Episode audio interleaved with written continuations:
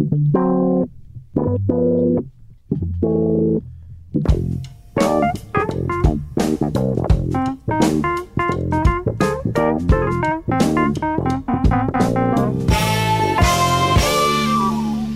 muito bem-vindos a mais um Pop-Up, o vosso comprimido semanal de cultura popular em formato áudio, fármaco radiofónico feito a partir destes três princípios ativos: Maria Ramos Silva, Bruno Vera Amaral e Pedro Buxeri Mendes. Começamos com um esclarecimento prévio, para não gerar aqui confusões, derivado de contingências várias, eh, sobretudo uma chamada feriado esta semana.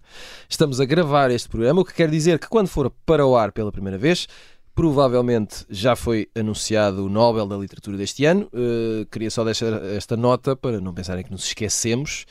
Prometemos a devida análise literária na próxima semana, mas neste episódio juntamos para ter ideias e falarmos de histórias reais que davam belíssimas séries, filmes ou outros produtos associados. Lançamos a boa dica.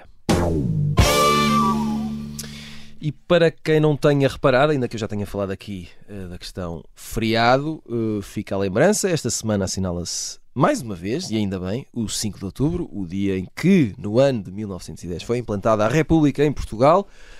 Uma história real, foi uma piada, uh, recheada de personagens que podiam servir de referência ou influência para argumentistas e produtores, e a partir daí temos uma pergunta para esta semana uh, que é que acontecimentos ou figuras dariam, por exemplo, boas séries ou bons filmes? Maria Ramos Silva, vamos começar por ti. É sempre um privilégio. Um... Vamos a isso. Oh, oh Tiago, deixa-me só, só, dizer uma coisa. Sim, sim, oh, meu amigo.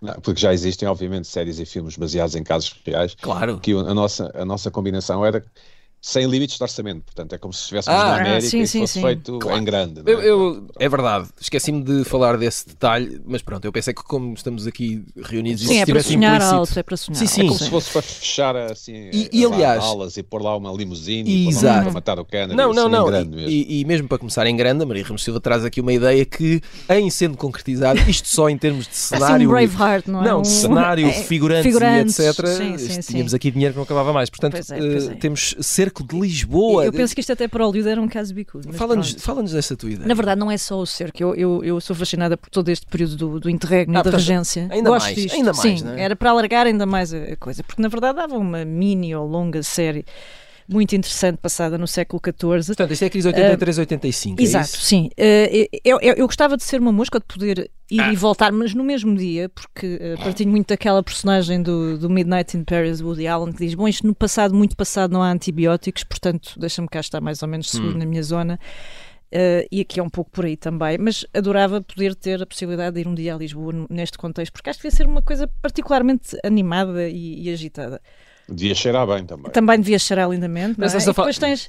estás a falar de um sítio com uma grande movida, não é? Mas era, eu, eu acredito que fosse uma, uma, uma movida extraordinária, porque repara, uh, tendo essa questão mais aromática que o Pedro trouxe bem aqui, tu tens personagens absolutamente extraordinárias, não é? Tens, tens a morte de Dom Fernando, tens a sua viúva Leonor Teles, é uma personagem que me devia ser fascinante. O amante, o condandeiro. Isso dava uma espécie de guerra dos tronos. Dava, assim. pois dava. Mas dava. sem dragões. Foi uma guerra dos tronos com. Enfim, as muralhas, muralhas também. Com muralhas, com, com os castelos, com, com as fogueiras, as, as conspirações, não é? Uh, quando os, os mercadores de Lisboa se sentem depois ali cerceados nos seus, nos seus poderes e, e, e decidem juntar-se uh, ao mestre da Visi ou ao Dono Alves Pereira, quer dizer, e, e tudo isto, depois, uh, tirando essa, eh, essa parte, muito para lá dessa parte em que são vários meses em que o povo de Lisboa é de facto aclama ao rei, ou aquele que vai a ser aclamado rei nas cortes de, de Coimbra, um, mas, mas, mostra de facto muito o seu apoio, é uma coisa muito urbana, percebe-se que é uma coisa muito da cidade, não, não tanto do resto do país, uh, ainda e sempre, não é? Uh, há de facto ali um, uma missão de resistência que é extraordinária até comovente, porque aquelas pessoas estão dispostas a, durante meses cercadas por terra e mar, morrerem de fome, morrerem de uma série de coisas. Uh, o número de baixas é assim uma coisa absolutamente estrondosa. E depois há assim um desfecho quase místico, não é? Assim uma coisa entregue à divina providência. Há uma peste que uhum. consegue acabar com os castelhanos, não, acabar. Nada acontece por acaso. Uh, sim, e depois todo o desfecho, não é? Para, para culminar com a célebre batalha de Alves Barrota e com mais aquela personagem barra lenda absolutamente fabulosa que é a nossa padeira Abrites, que também é uma história que ficaria bem em qualquer enredo. Portanto, eu não vejo como é que isto não seria. Várias temporadas, não é? Com várias temporadas, uhum. com, para começar a ver já. E, Epá, eu, eu Tu, vi, tu, não vias isto? Produtores e argumentistas, guardem este programa. isto é, a história está escrita, portanto, isto é, é basicamente. É, nós, estamos, nós estamos, estamos a errar aqui porque estamos a dar de bandeja. Escreve sozinha, escreve sozinha. Exato, estamos exato. a dar de bandeja hum, ideias, enfim. Uh, uh, Pedro, quem, é que seria o, quem é que seria o protagonista, Maria? Já agora? Não, não, qual seria o nosso, o nosso point of view? Qual é que seria? Não pensei nisso, não é? Quem é que poderia ser o nosso mestre Davi, não é? é pá, já, está, já, está, aí já, já fica difícil, não é? Pois, vou ter que fazer assim um pensar um Sim, pouco sobre isso. Vais fazer uma lista. Vou fazer uma lista. Uh, Pedro Buxerimentos, tu tens uh, a tua ideia. Um, eu estou curioso porque eu, eu, eu, já existia neste mundo, quando, nesta, nesta altura, mas não tenho memória desta situação. Tu queres falar-nos de Artur Albarran? E uh, podemos dizer, não faz mal, é a Pepsodente. Pronto, é uma marca de dentífrica. Uh, e, e porquê? Isto, uh, enfim, foi um, um, acontecimento absolutamente extraordinário na sociedade portuguesa em 1986. Um, depois, 86 começa com o desastre de, do Challenger, uhum. o vai-vem espacial que explode no ar, e depois dá-se o Chernobyl, não é? na, na primavera. E nessa altura estava a ser filmado em Lisboa um anúncio da televisão com o Artur Albarran, então um jornalista, que estava a deixar de o ser, ao dentífrico Pepsodente, uhum. uh, antitártaro, antitártaro. Ah, detalhes o, importantes. Pronto. Portugal tinha aderido à União Europeia, ou, ou, já era membro de pleno direito da União Europeia desde 1 de janeiro de 86. CE na altura, não é? Cavaco Silva uh, era primeiro-ministro minoritário, passou esse ano de 86 a... Portanto, é que o Cavaco Silva será um personagem secundário nesta, nesta história, é? Mas Portugal modernizava-se e, ao que consta, uh, Arthur Albarran, que, que, tem, tinha já um certo passado junto dos espectadores, uhum. um, portanto teríamos que dar essa backstory, e era um tipo simpático, um autêntico uh, personagem larger than life, não é? Assim, uh, portanto, cheio de cheio de, de, de, texturas que um bom, um bom argumentista poderá explorar. Arthur Albarran aceita, diz-se que a troco do maior cachê de sempre para publicidade em Portugal, cerca de 20 mil contos, um, aceita dar a cara pelo, pelo, pelo dentífico, dentífico Pepsodente uhum. antitártaro, o da embalagem prateada. Era este o claim do anúncio. Eu acho que isto... Eu acho que isto daria um. Portanto, este é o ano em que as amoreiras abrem, em, em que o multibanco se, se, populariza, em que há o cartão jovem. Eu acho que isto daria um ótimo retrato do Portugal de 86. É um Portugal pré-maioria absoluta de Cavaco Silva. Um, um Portugal que aproveita uh, os bons ventos que vinham da economia mundial e começa, enfim, a, a, as pessoas mais animadas e a consumir mais. É o Portugal que vai às quintas-feiras à Feira de Carcavelos e eu acho que daria um, um, uma ótima minissérie de 4, 5 episódios, ou, ou de 6 episódios, toda esta odisseia de convencer Albarran, parece que não foi o único a ser convidado para, para fazer o anúncio, uhum. e contrariamente ao que as pessoas julgam, as pessoas que nos estão a ouvir e que se lembram, não foi por causa da sua gargalhada e da sua dentadura, mas sim por causa da sua credibilidade jornalística porque o anúncio não é nem mais nem menos do que um, um tipo a apresentar um telejornal, né? neste caso esse tipo seria o Albarran, anunciando ao mundo que chegara a Portugal o dentífrico anti-tártaro Pepsodente, o da embalagem prateada. Convencido ou não? É, eu vi, eu se calhar via, eu, eu parava não, o meu zapping. Eu acho que isso só, só, só dava para adaptar em anúncio. Não sei se dava para uma série. Ah, eu, dava, acho, dava, eu acho que isso dava, dependendo, dava, dava. dependendo da criatividade do, do, do argumentista, se calhar chegávamos Tinhas lá. que inventar umas personagens. Claro, claro. Era, era, eu, era baseado eu, em factos reais. Eu escolhi porque, enfim, já que já que perguntam, eu escolhi porque eu gosto deste tipo de histórias. Sim, sim. E gosto de histórias ligadas ao capitalismo, essencialmente, porque acho que fazem bem às pessoas.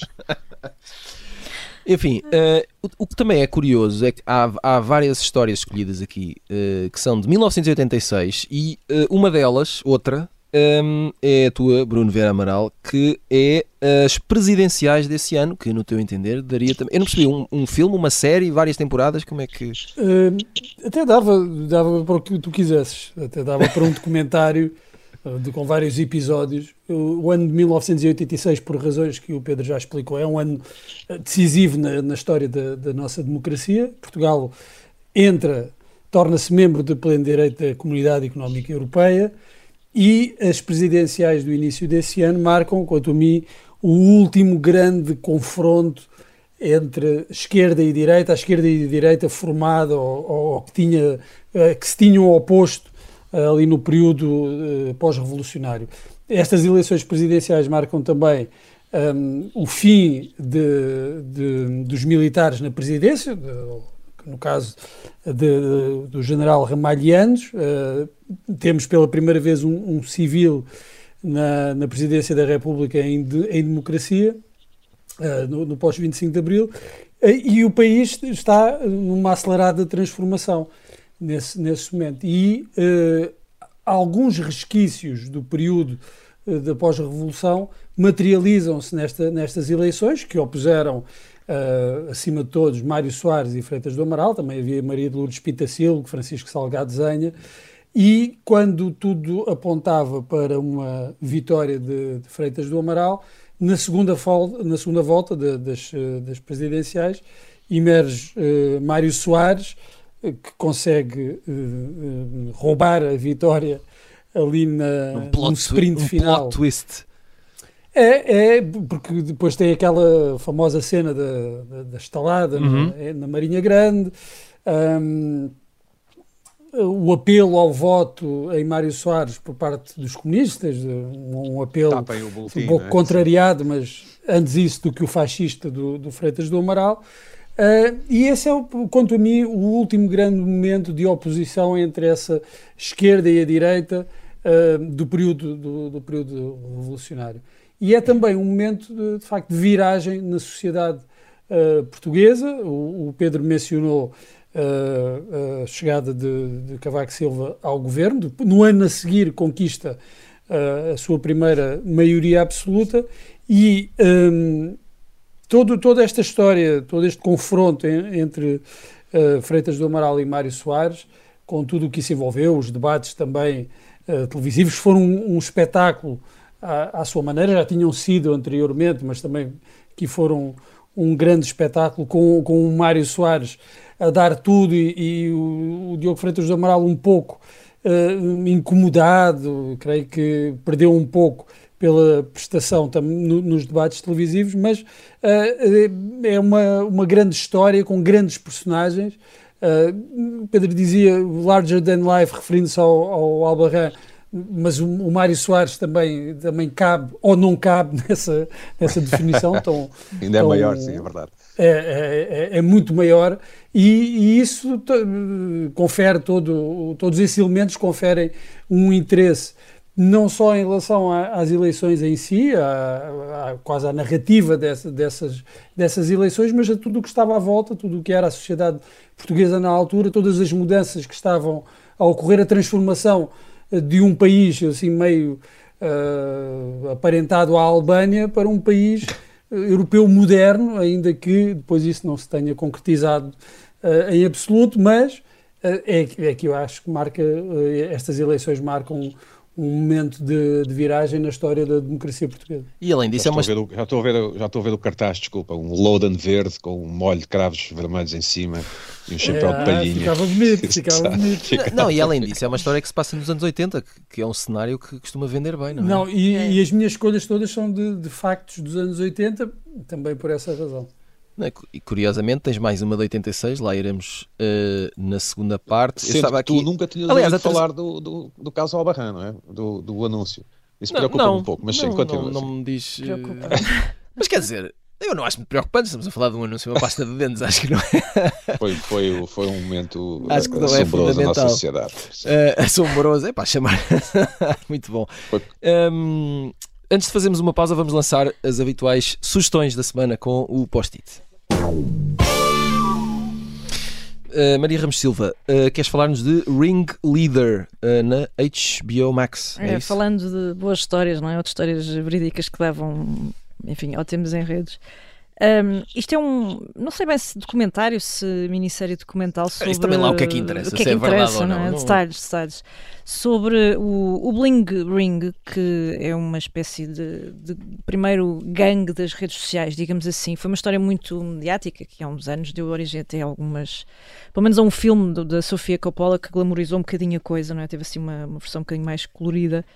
Mas esta série eh, acompanha sobretudo o ponto de vista eh, daquela que seria a líder deste gangue. Isto era um grupo de miúdos eh, ali de, de Los Angeles, Ali. ali de Los Angeles, que, ehm, que convivem sobretudo muito com a, a- chamada cultura da MTV, não é? Ali nos primórdios dos anos 2000, das, enfim, daquele estilo de vida faustoso das celebridades, muito geração Paris Hilton, MTV Cribs e por aí mais. Justin Timberlake barra Exato, Spears. e, e que, e que assistem também de alguma forma ao advento das redes e àquela forma ah, muito inocente com que todos nós, julgo eu, começámos por trabalhar com as redes, não é? Contávamos praticamente a Yeah, nossa vida ao minuto e dizíamos onde é que estávamos, onde é que não estávamos. Aquele, e- aquele início da banda larga, não é? é, aquilo foi de facto ali muito, muito impactante. E, e estes miúdos começam, são miúdos eh, normais, com vidas mais ou menos atribuladas, no liceu, na família e tudo mais, e depois eh, querem ajeitar um pouco a sua, a sua, os seus dias, digamos assim. E o que é que decidem fazer? Decidem começar a invadir,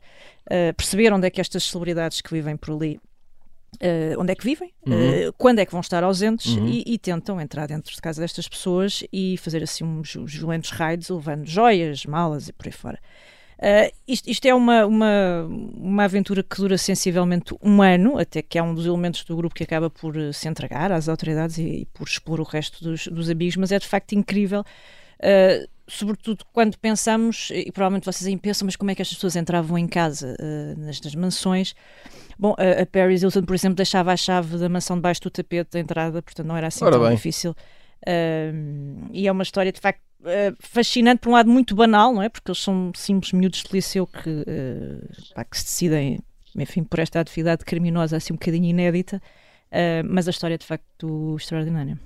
Muito bem, Pedro Buxeri Mendes, hum, tu queres falar de Este Ciclo Fatal, que é um livro de. É um livro, um livro sobre a morte, mas é Uhum. mais sobre o corpo humano. Em inglês o título é mais fiel, chama-se This Mortal Coil, portanto o corpo humano, de um professor de bioquímica na Universidade de Manchester, mas também divulgador científico, Andrew Doig. O livro é da editora Desassossego. E no fundo é, é um livro de, de divulgação sobre o, o, o que nos pode causar a morte, doenças, obviamente, desde logo, a nossa guerras, as, as limitações do corpo humano e, e da vida, a longevidade.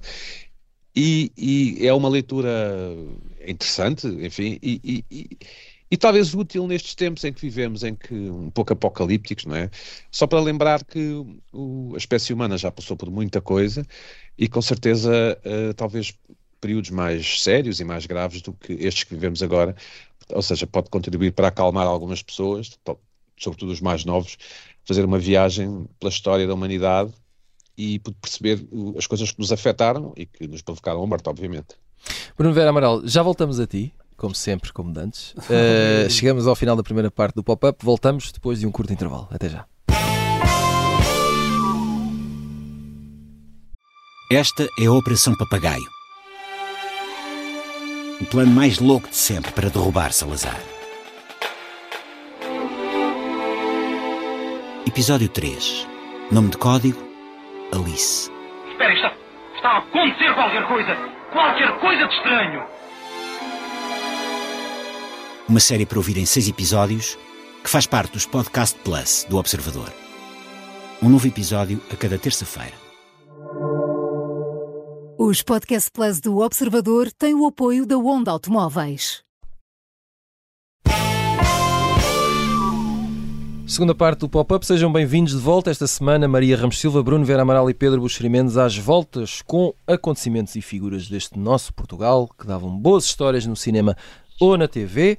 Antes de voltarmos a estes argumentos, vamos ouvir a sugestão. eh, uma bela sugestão do Bruno Vera Amaral e uma sugestão bairrista, uma sugestão que fala ao coração Ah, do nosso não, Prémio Saramago. Não, mas quer dizer, estamos a falar de, de um festival internacional. Não, Atenção. está bem, mas Portanto, é bairrista, mas, Mas é bairrista. internacional Tá bem. ao mesmo tempo. Portanto, é entre Barreiro e Nova Iorque. Exato. mas é mesmo, mas é mesmo. eu, eu estou a falar do Festival Uhum. de- Internacional de Música Exploratória uh, do Barreiro, o Outfest, que um, tem este ano a 19 edição, o que é um feito extraordinário para, para um, um, festival desta, desta natureza, ainda por cima realizado na minha cidade, uhum. no, no, Barreiro, organizado pela, pela outra, e eh, que, que é uma associação. Uh, e, isto é, é, incrível porque junta aqui muitos nomes uh, da música eletrónica, da música exploratória. Isso. Uh, que só os entendidos reconhecerão, mas que eu convido todos a descobrirem. O festival está a decorrer até dia, até dia 7 uh, de outubro e eu, eu, estava a ler uh, a apresentação no, numa, numa notícia do, do, do público e não, não posso deixar de, de, fazer aqui o meu papel de filisteu. Uh, citando algumas das descrições uh, para que os nossos ouvintes também tenham uma ideia do que ali se passa. Por exemplo, vamos ter no caso de Joana de Sá, que uhum. usa sintetizadores e exploração de drone que criam ambientes ora reparadores, ora mais dessossegados. Uh, aí está, para criar uma eletrónica cósmica, introspectiva e flutuante. Uh, também temos Checha, que uh, usa de forma económica a sua voz num ambiente afrofuturista, entre a ancestralidade e o digital. Uh, espera aí que ainda não acabei, deixa-me só aqui encontrar uh, outro explorador de, de, música eletrónica, uma eletrónica entre o noise visceral e paisagens mais ambientais, ou ainda uma eletrónica mais sedada. E por fim, uh, temos aqui uma escocesa, Brigid Chamber, jovem que insere a sonoridade característica da gaita de foles numa música minimalista, meditativa, por vezes reconfortante. Se eu não vos despertei o interesse com isto, uh, meus amigos, são um caso perdido. De qualquer das formas, uh, até 7 de outubro podem visitar o Barreiro e assistir a um dos muitos concertos que vão acontecer em vários pontos da, da cidade, em vários locais. E se encontrarem o Bruno Vieira Amaral, tirem uma selfie. Por favor. Ah, pois é. Porque isso vale bem a pena. Muito bem. Vamos uh, continuar com as, os nossos acontecimentos e figuras que davam boas produções do audiovisual. Maria Ramos Silva, regressamos a ti e vamos falar aqui. Uh, e vamos falar de, deste, deste tema em, em, dois momentos, um contigo e um com o Bruno. O primeiro é teu, uhum.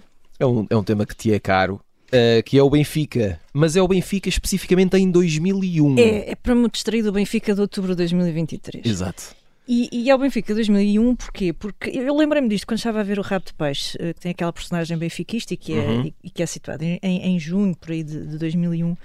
E a verdade é que é uma é um, é um ano e uma época especialmente interessante porque eu, eu penso que é o recorde faz uma cronologia exaustiva disto que é absolutamente delirante sobre o verão louco do Benfica e sobretudo aquele do dinâmico um, José Veiga e Luís Felipe Vieira, não é? Uh, e, e, que começa basicamente ainda em abril, com a contratação do Mantorras, e depois disso, assim quase como se fossem drageias, todos os dias vão uhum. surgindo uhum. notícias de novas contratações. E aquilo epá, é extraordinário. Só para vos dar algum contexto, este é um ano em que o Vilarinho é presidente, Tony é treinador até dezembro, quando é depois rendido pelo Josualdo Ferreira. E depois de Mantorras nós temos nomes como Cabral, uh, Argel, que enfim eles vão buscar ao Brasil, Kimberto, que vem de Alvalade para a Luz, Drulovic, Anderson, Chocota, Uh, a dupla ainda vai à Eslovénia resgatar o soldado Zauvic.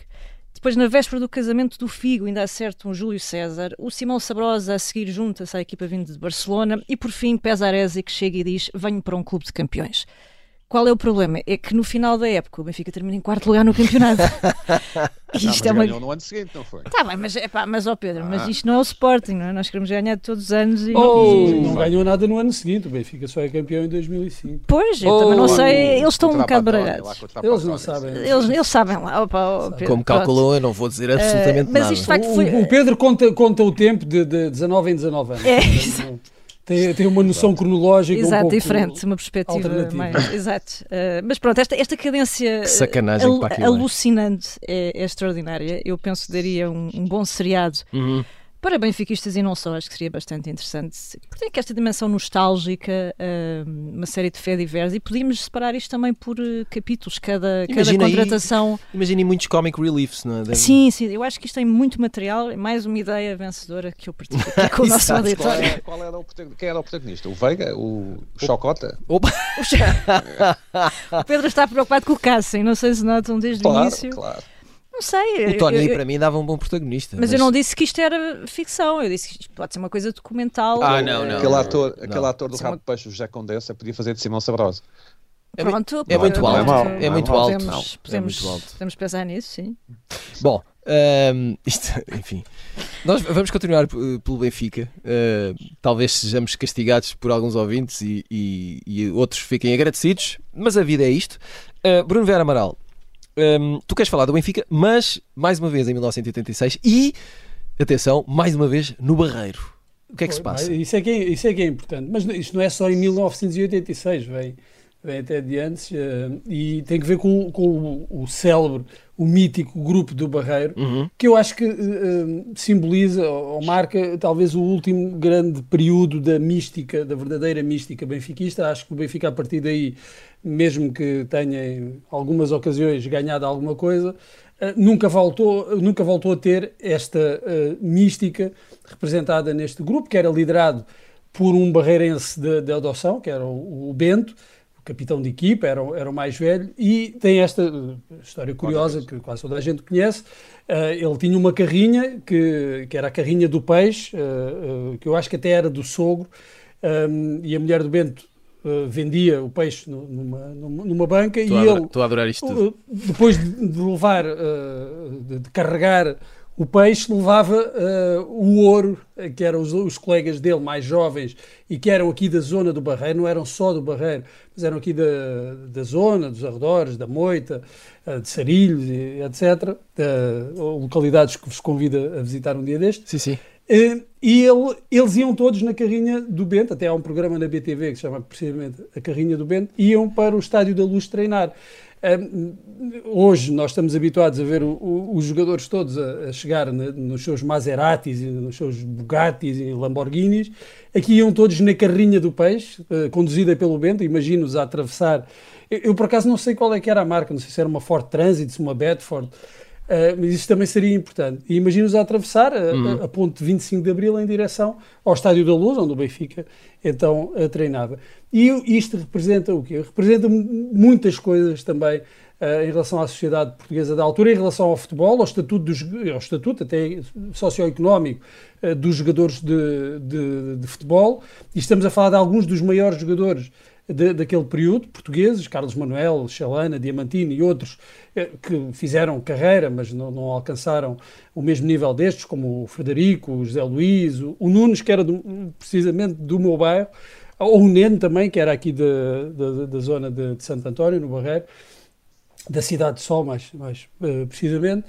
Uh, e isto uh, reflete, como eu dizia, representa essa, esse estatuto na altura do, do jogador de, de, futebol, que é diferente, e, até, e até a forma de viver dos do, do jogadores uhum. de futebol, que era muito diferente do que acontece hoje, logo a partir de, de uma muito tenra idade, aos 18 anos já, já são super estrelas, já, já conduzem os seus, os seus Lamborghinis. Uh, e é também uma história uh, de, do Portugal pós-revolucionário, uh, em que o Barreiro ainda beneficia daquela longa tradição fabril, que, que, resultou também num grande crescimento demográfico. e este também marca o início, este período de 80 e tal, marca o início do declínio de, desse, desse barreiro, uma transformação de uma cidade operária, de uma cidade fabril, de uma, para uma cidade de serviços e com isso perde-se também todo, aqui, todo, todo este viveiro eh, de, de grandes jogadores um, ehm, que estavam ligados aqui a esta, esta, eram originários desta, desta zona e eu acho que é uma, uma, uma grande história, sim, coincidentemente é do Benfica, mas eu, eu acho que permite contar outras coisas Exato. interessantes sobre este período e sobre a sociedade portuguesa neste período. Eu assinava a plataforma de streaming eh, em que isto passasse só. só... Já ouviste, ouviste falar do Bento e do É, Frederico pá, sim, e do não, José Luís? não, sim. Sabes, isso Caramba, sabes, também, sabes. por amor de Deus. Tá bem. Não exagerem. Por não quem é? me tomam. Sabe perfeitamente que o Neno foi um ponta de lança incrível. Não, não. Certo. Neno, eh, grande guarda-redes cantor. Eu, eu sei dessas coisas. Ahm, vocês são tramados. Era a parte do cantor. Exato. Ahm, Pedro Buxerimentos, algu- eh, tens uma ideia sobre alguém que eu tenho que, pelo menos em tempos, foi mais ou menos benfiquista, mas que também se dizia boavisteiro, acho eu.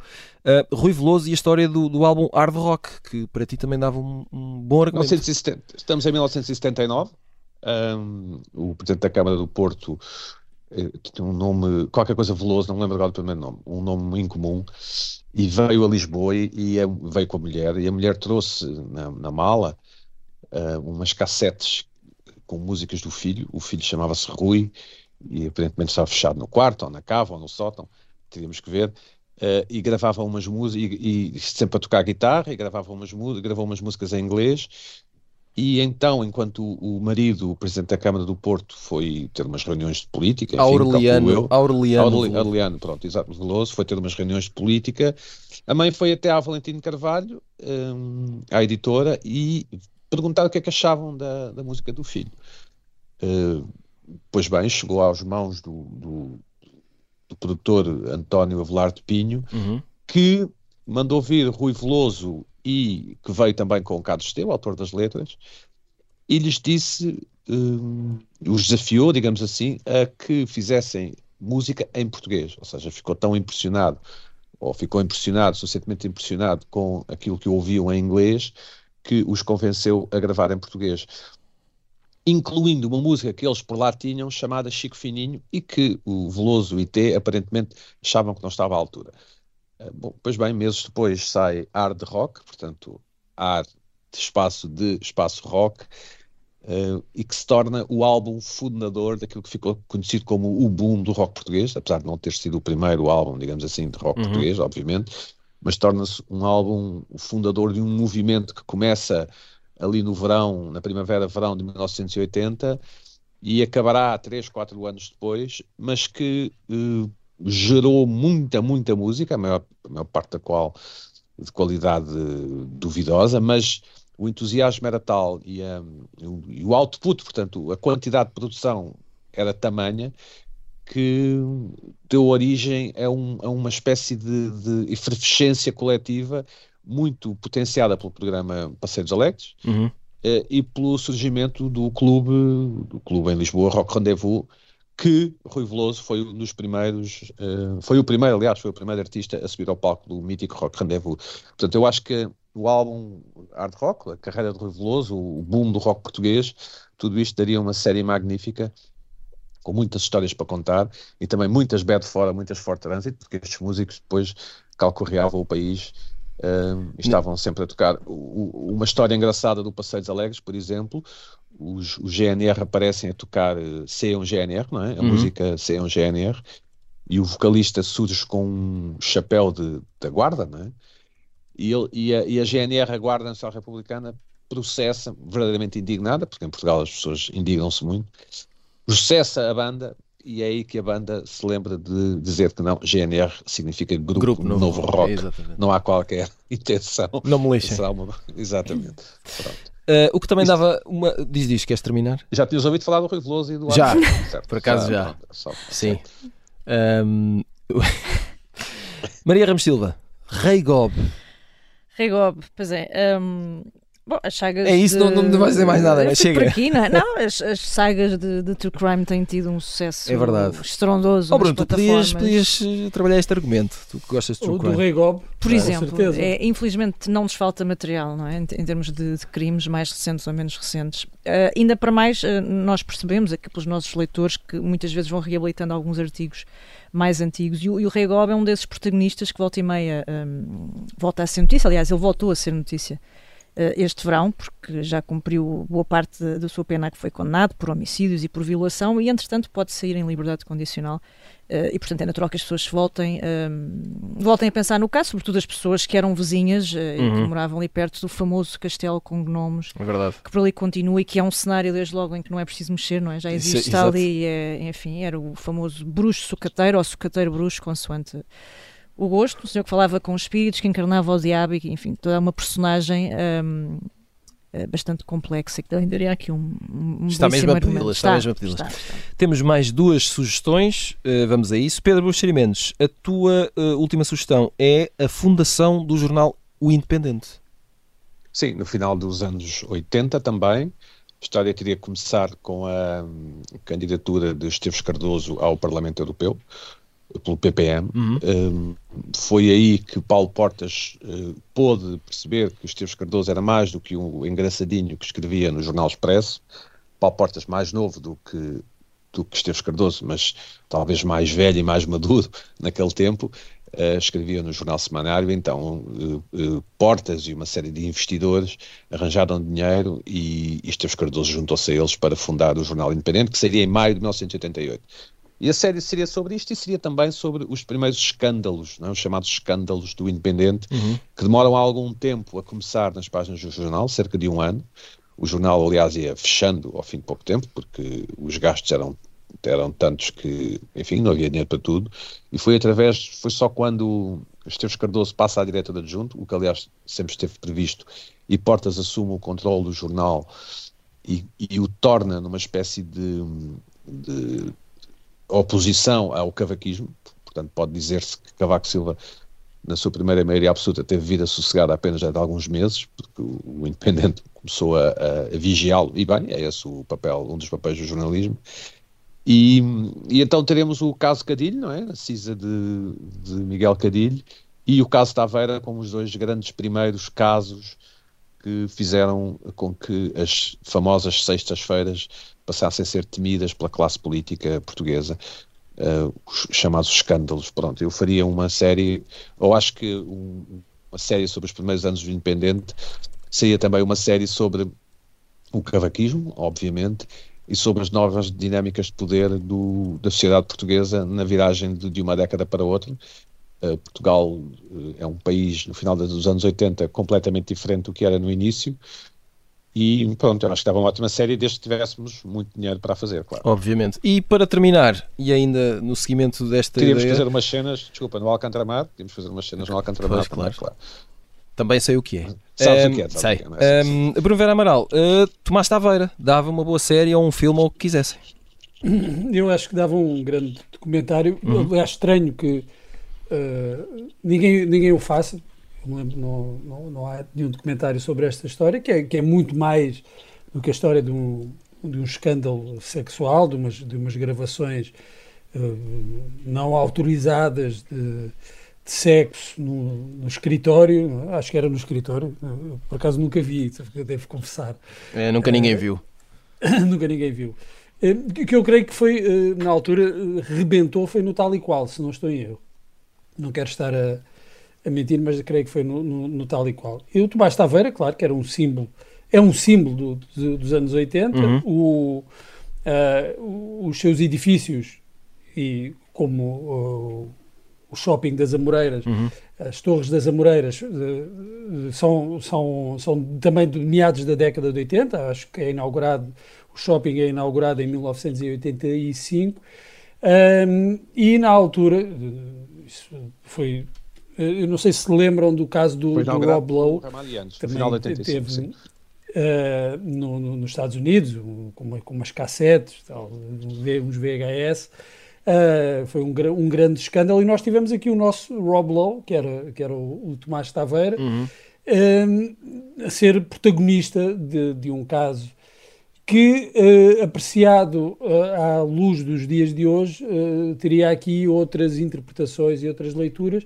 e por isso é que eu estranho que este caso não seja uh, alvo dessa atenção do, do, do, documentário, talvez uma série, não sei, mas eu preferia de facto ver um, um documentário se fosse, se isto tivesse acontecido em qualquer outro país, uh, não sei lá, Eslovénia, já, já teria sido feito essa, esse, esse, documentário. Estaria na Netflix, seria muito melhor do que muitas das séries que, que, se, que, aparecem na, na, na, plataforma, nessa e noutras plataformas. E, uma vez mais, e também no seguimento daquilo que eu, que eu já tinha dito, acaba por ser esse retrato de, de uma época, de, de um país uh, a modernizar-se, ainda com alguns uh, atavismos, mas um país em grande e acelerada transformação. E eu devo dizer que, em coerência com, com estas ideias, eu escrevi uma série, tive uma ideia para uma série que está em fase de produção, uh, inspirada no caso do, do Faustino Cavaco. Olha, lá dá notícias. Fuga. Olha, lá dá notícias próprias. Hein? Sim, eu, eu, espero que eu agora estou, estou completamente desligado desse, desse processo.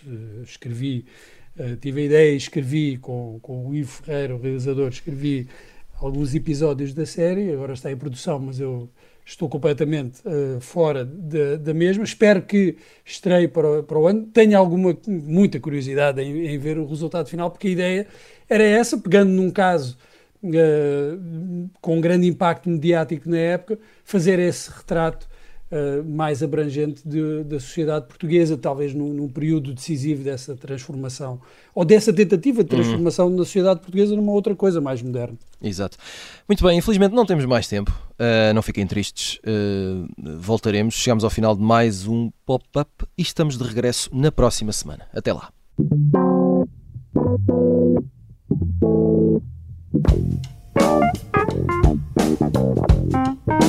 Thank you.